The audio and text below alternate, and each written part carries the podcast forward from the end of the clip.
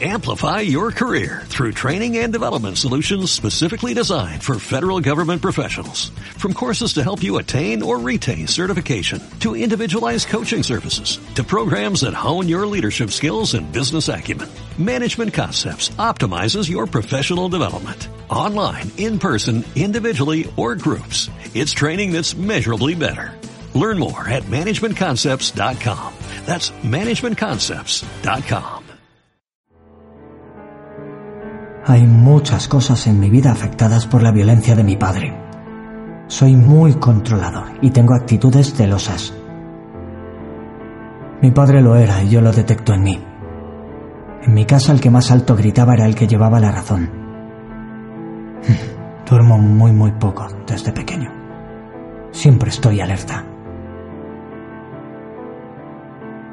A los 16 años dije, se acabó que la gente me controle y que un juez decida que tengo que ver a un maltratador.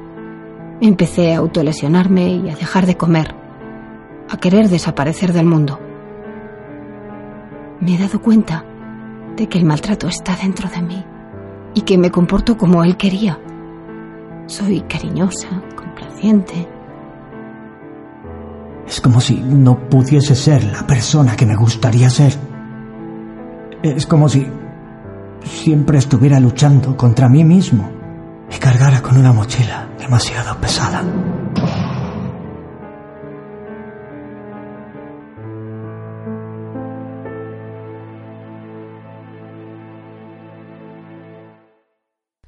¿Conocéis este corte? Se llama La herencia y es un proyecto llevado a cabo por Yolanda Domínguez de la campaña del 25N para el Gobierno de Asturias. En él podemos ver cómo se nos muestra la realidad de la violencia vicaria de la mano de dos personas que la han sufrido de manera personal. Os animamos a que lo veáis completo en YouTube. En este programa nos adentramos en las aulas del Centro del Profesorado de Sevilla de la mano de Candelaria Peña Díaz para conocer de cerca la violencia vicaria y cómo ésta se analiza y se trata desde dentro de las escuelas. Ella nos va a ofrecer su perspectiva y su propia experiencia como docente y como profesional del Centro del Profesorado. Bueno, Candela, cuéntanos qué se hace en este centro y por qué nos encontramos aquí. Lo que ocurre es que eh, existe este lugar, que es el Centro de Formación del Profesorado, y hace pues cinco años presenté proyectos a plaza en el Centro de Formación del Profesorado y aquí lo que nos dedicamos es a la formación del profesorado en activo, o sea, la gente que está ya en los centros educativos, de los centros sostenidos con fondos públicos, así que estamos con los centros públicos y también con, con los centros concertados, principalmente con los centros públicos, con los centros concertados para alguna, en alguna en algunas temáticas, por ejemplo, esta de igualdad también es para los centros concertados, pero en general casi todo nuestro trabajo va dirigido al profesorado en activo en los centros públicos. Y nos dedicamos pues a detectar las necesidades formativas que tienen, a diseñar actividades formativas para solventar esas carencias que puedan tener, principalmente a eso. Todo todas las personas que trabajamos aquí, todas somos o bien profesores y profesoras de, infantil y primaria o de secundaria. Pero todos somos profes. todos hemos pasado antes por el por la escuela o por el instituto. ¿Y se puede llegar a compaginar? Eh, nosotros ahora no compaginamos, nosotros estamos todo el tiempo en, en el centro del profesorado. Lo que pasa es que sí que tenemos contacto directo con el profesorado de los centros, pues para nuestras visitas a los centros, el asesoramiento que le damos, la búsqueda de, ponentes o el diseño de actividades, es en continua relación con, los centros. Pero no estamos dando clases, lo que estamos aquí, pasa que siempre relacionados con, con el profesorado que está en activo. ¿Y en, en cuanto a tu trabajo de pedagogía? O sea, eh, tú... Mi experiencia es como, bueno, pues yo trabajé eh, llevo trabajando desde el 1983 hasta el 2014 en la escuela, en distintas escuelas. En Sevilla desde el 1991, siempre en el mismo centro he estado, en Sevilla. De muchos, muchos años de experiencia con los niños, ¿vale? Y, ahora, bueno, no tengo experiencia directa con los niños, pero sí con el profesorado mm, que, trabaja con los niños y las niñas, claro. Y bueno, mi experiencia en cuanto a temas de maltrato, cuando yo estaba en la escuela, eh, de maltrato de género, mm, nosotros en mi centro, que además está situado en una barriada en riesgo de exclusión social, pues efectivamente percibíamos cuando había maltrato, cuando había violencia en la familia, fuera del tipo que sea, dirigida hacia las madres, de los padres a las madres, pues claro que se percibía. De hecho, tuvimos que acoger en más de una ocasión a madres que venían huyendo de los maridos y las tuvimos que acoger en el centro hasta que interviniera la policía, hasta que ellas se decidieran a denunciar la situación. Y luego hemos vivido violencia sexual hacia niñas, mm, en algunos casos también, de familiares que abusaban de, de sus, en este caso eran de sus sobrinas. Pero bueno, mm, a ver, es difícil detectar eso, ¿eh? Es difícil porque, porque normalmente las familias lo ocultan. Pero bueno, hay casos que, se, que son muy evidentes, que se tienen sospechas, se ponen en manos de los servicios sociales.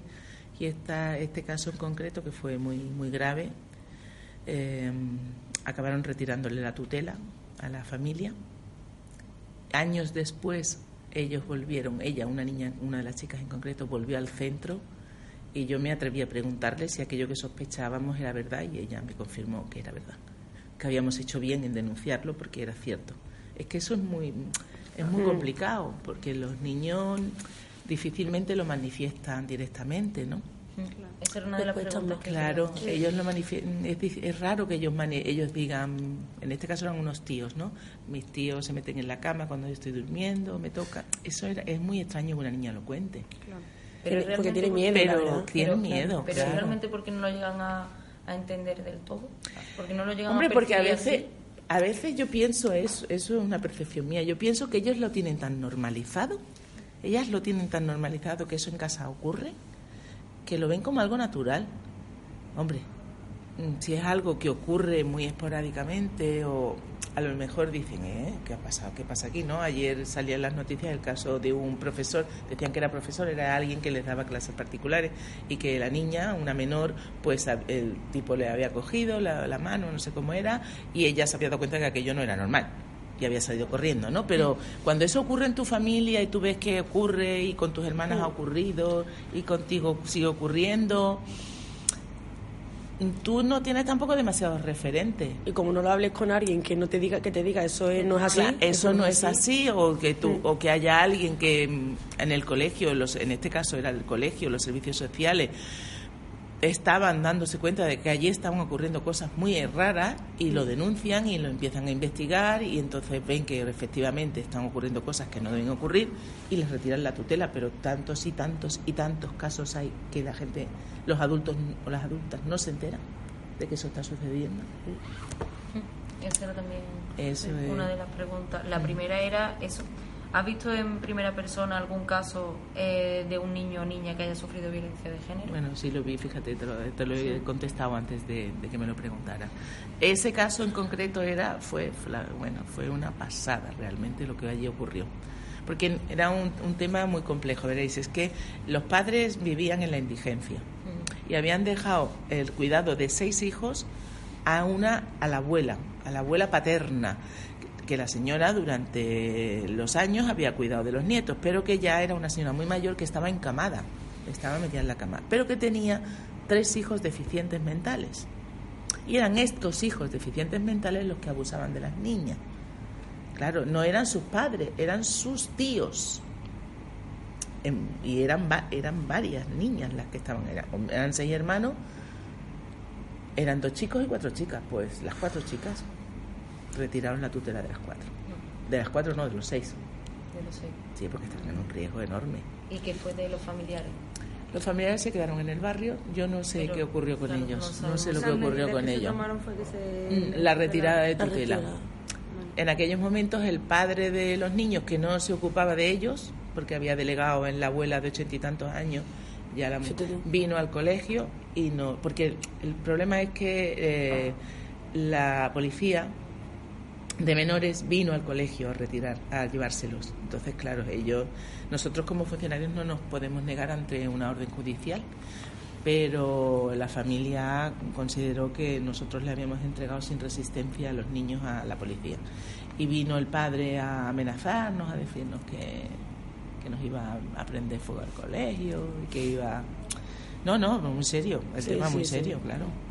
Eh, nos iba a prender fuego al colegio con los niños dentro y que él ya había estado en la cárcel y por tanto no le importaba volver. Y claro, tú te llevas un enorme disgusto porque piensas que estás haciéndole bien a esas ah, niñas, pero esa actitud tuya pues puede perjudicar a otros que no tienen culpa de nada y piensas en tus hijas y dices, es que este loco me puede pegar un tiro y mis hijas se quedan sin madre, ¿no? Ya, Pero bueno, que eso puede ocurrir perfectamente, ¿no? Y, nos arriesgamos a esas cosas. ¿eh? ¿Os sentisteis Por nadie, absolutamente por nadie. Nadie. Nadie vino a nuestro centro a nada, la policía vino, se llevó a los niños y punto, nunca más supimos. Habíamos tenido más retiradas de tutela, ¿eh? pero no por casos de, a lo mejor, de abuso. Mm, ahora que pienso, hubo una madre que pidió la retirada de la tutela de su hijo. O sea, ella pidió que la Junta, ella decía que la Junta se quede con él. Y en el colegio decíamos, vamos, esto es lo último ya que nos queda por ver. Una madre pida que le retiren la tutela, esto como es. Y la señora decía que iba a estar mejor con, en, una casa de acogida que con ella y era porque ella se estaba dedicando a la prostitución y claro, ella veía, de hecho, luego al poco tiempo, al año siguiente o al otro, salieron en las noticias el caso de un niño que había sido habían abusado de él pues hombres que entraban a, con la madre, ¿no? Tenían el trato con la madre, pero abusaron también del niño. Bueno, aquella mujer que parecía que, que no quería a su hijo, resulta que lo quería muchísimo, porque quería quitarlo de en medio, quería quitarlo de en medio, no quería que volviera a sufrir aquello.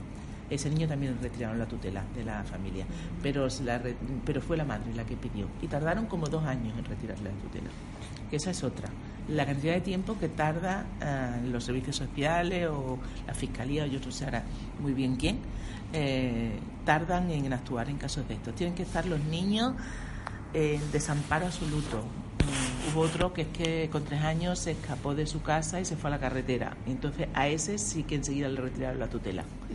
En algunos casos muy rápido y en Caso, Claro, muy rápido porque cuando un niño está solo con tres años en una carretera y nadie se ha enterado de que el niño se ha ido, o cuando un niño está solo en un sitio y lleva dos días o tres días allí solo sin comer, entonces que ya es que no hay, es que está abandonado, ¿no? Mm. Pero cuando los niños tienen una familia, pues eso es más complicado. Se tarda mucho más no se actúa de urgencia. Y, entonces en esos años imagínate todo lo que puede pasar. ¿Existen leyes suficientes que los amparen? bueno, las leyes de protección del menor sí que las hay, verás, yo no, la, no las conozco muy bien porque no es mi campo, yo no me dedico al derecho, pero, pero sí que hay ley, la ley de protección del menor. El problema está en que luego es lo que es, todo lo que se tarda en actuar en, en muchos, en muchos de los casos. Se, se tarda poco cuando hay eso, un abandono, ¿no? Clarísimamente, pero cuando hay una familia eso es bastante más difícil. ¿Y los síntomas que tiene el niño o, que, cuando está en el colegio y demás, que se le vean los síntomas de una, persona de una persona que vive la violencia de género en... Hombre, muchos de ellos lo que les ocurre es que la tienen tan interiorizada que piensan que eso es lo normal y actúan de manera muy violenta en los centros, algunos, otros se pasan el día que parece que están adormilados mm, no están atentos a nada, pensando en otras cosas. Muchas veces en el colegio cuando hablábamos de estos temas y nos quejábamos al profesorado, hay que ver que no atienden, que, están muy dispersos, que no para de moverse, que no sé qué. Y decíamos, mm, fijaos la situación que están viviendo ¿no? en sus casas. ¿Tú crees que si tú estuvieras viviendo esa situación en tu casa, tú podrías estar concentrado en aprender a dividir? No podrías estar concentrado en aprender a dividir. Y entonces, claro, en el colegio se sufre mucho, fracaso escolar. No es que sea a todo el mundo le pase y, le, acabe fracasando, pero hombre, son claro y claras candidatas al fracaso escolar y al fracaso social y a, y a repetir mm, después, si no se interviene. Si se interviene, pues entonces esos niños pueden salvarse, claro que sí. Las niñas pueden salvarse. Hace este fin de semana he estado en un congreso en Pamplona, un encuentro de comunidades de aprendizaje, es un modelo educativo, ¿no? Y uno de los espacios que había en el que se exponían experiencias era espacios libres de violencia de género, de violencia, perdón, no de violencia de género, espacios libres de violencia. Entonces eh, pusieron una experiencia, fue fascinante. Era eran dos chicas eh, en un piso tutelado en, Santander. ¿Vale? Unas chicas que viven, un grupo de chicas que viven en un piso tutelado. Entonces las trabajadoras, las educadoras sociales de ese centro habían iniciado con ella un proceso en el cual se trabajaba a través de las tertulias dialógicas, que es la lectura de libros y el comentar el, libro entre todas, ¿no? Y habían leído, pues, desde artículos científicos que hablan del tema de, la violencia de género hasta libros de literatura universal, pues libros de Lorca, o, en fin, libros que, que trabajaran sobre ese tema. Y como y ellas explicaban el beneficio que habían obtenido de eso y cómo habían sido capaces de compartir con sus compañeras cosas que les habían ocurrido que antes no eran capaces de decir como ahora una se entendían mejor las unas con las otras porque a veces dice vaya esta lo antipática lo, no se le puede uno acercar y cuando te explica qué es lo que le ha ocurrido por qué está allí la situación que ha vivido pues tú entiendes mejor a esa persona no era una experiencia muy, muy buena. Yo creo que fácilmente exportable a los centros educativos, porque aquello era una, es una situación de educación no formal, un poco excepcional, ¿no? Pero eso se puede hacer en un centro educativo igual. De hecho, hay gente que está ya proponiendo que el tema de la educación sexual, eh, afectivo-sexual y el tema de la prevención de la violencia, trabajarlo, con, trabajarlo por separado, chicos y chicas porque la manera de actuar con unos y con otras es diferente. Ellos tienen que entender que ellos no son los dueños de las vidas ni de los cuerpos de nadie, ¿no? menos de las mujeres, si acaso de los suyos. Y ellas tienen que entender que mm, hay síntomas que están ya diciéndote que algo no funciona, que tú no lo vas a cambiar, que tú no, e, no eres una maga que vas a cambiar esa situación que ya se está produciendo. Y, bueno, están proponiendo eso, que se trabaje, por supuesto, tanto con chicos como con chicas, pero que haya actuaciones que vayan por separado. Y que, y con los chicos hay que trabajar mucho, mucho, mucho, mucho. Porque con la a las chicas, a las niñas, a las chicas se les ha tratado de empoderar mucho, llevamos muchos años trabajando en eso, ¿no? En empoderarlas, en que se sientan fuertes de que, ¿no? por ejemplo, con el tema de las mujeres en la ciencia, pues mostrar mujeres que han tenido éxito para que estudien ciencias, que algunas veces a mí me da como un poco de coraje. ¿Qué pasa? Que solamente ahora va a tener valor estudiar ciencias, pero bueno, en el sentido de que todo esté más compensado, ¿no? No que las mujeres nos dediquemos a una cosa y los hombres se dediquen a otra. Eso se está haciendo mucho. Sin embargo, con ellos no se está trabajando y a ellos hay que mostrarles nuevos modelos de masculinidades más igualitarias, que también los hay, que hay hombres que no son violentos ni son machistas, que los hay, vamos a mostrarlos como ejemplo, ¿no? Porque muchas veces los chicos lo que pasa es que les, les estamos diciendo no, un hombre violento no, un chulo no, un no sé qué, no. ¿Y el otro modelo cuál es? No tienen el otro modelo. Se quedan sin modelo y están muchos rebotados. Vosotras sois jóvenes y lo sabréis. Muchos chicos rebotados con este tema. ¿Ahora qué pasa? ¿Que todos los hombres vamos a ser unos machistas? ¿Vamos a ser unos maltratados? No, no, no, por Dios, claro que no. Claro que hay hombres que no son machistas, afortunadamente. Si no, fíjate, la humanidad hubiera desaparecido ya. Nos matan a todas. ya me dirás cómo después continúa la especie. Pero mm, que claro que sí que hay hombres que no lo son, afortunadamente. Pero hay que seguir trabajando mucho. Vale, mm, ahora eh, te vamos a preguntar sobre qué significa realmente el colegio para el niño o la niña que vive violencia de género en casa. Bueno, mm, si se trabaja bien en el colegio, el colegio es la vía de escape, es el lugar donde ellos pueden sentirse tranquilos y tranquilas y bien y protegidos. Y allí no les va a ocurrir nada si en la escuela se trabaja bien y se advierte que esa situación está ocurriendo, ¿no? Si no, pues la escuela sigue siendo otro lugar, porque muchos de ellos pues luego sufren bullying.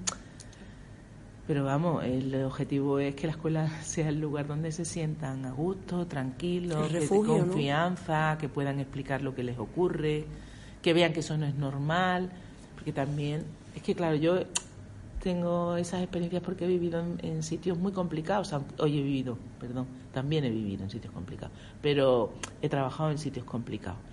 Yo recuerdo una niña que teníamos, Samara, que Samara tenía siete años y su madre era como su madre iba como por el sexto por la sexta pareja eran seis hermanos y no sé si era la quinta o la sexta pareja ella estaba muy acostumbrada a cambiar de padre ¿vale?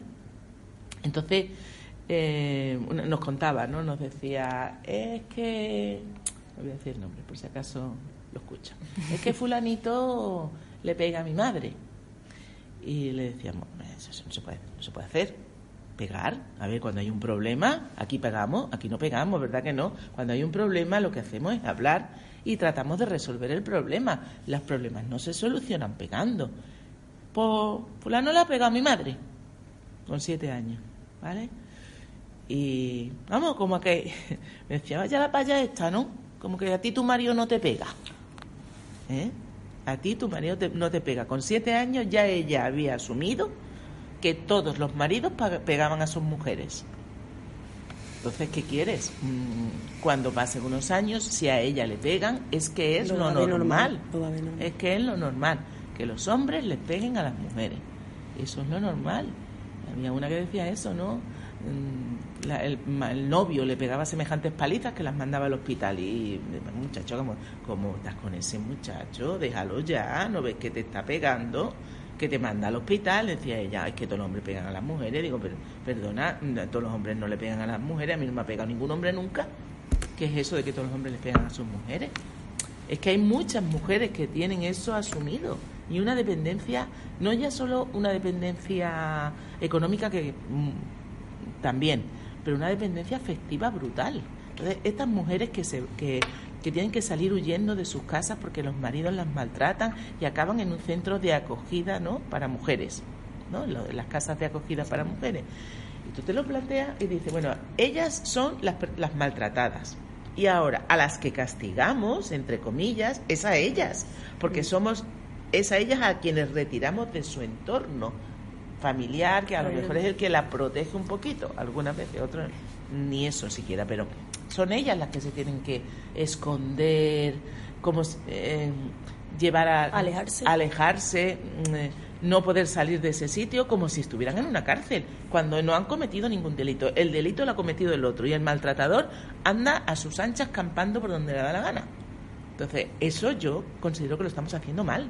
Así no es vamos a tener una, caja, una casa de acogida para ellos. Maltratador que cojamos, oye, a la casa de acogida, a que sea, mm, si te denuncian hasta que salga el juicio. Mientras tanto ahí, pero no al revés, es que al revés.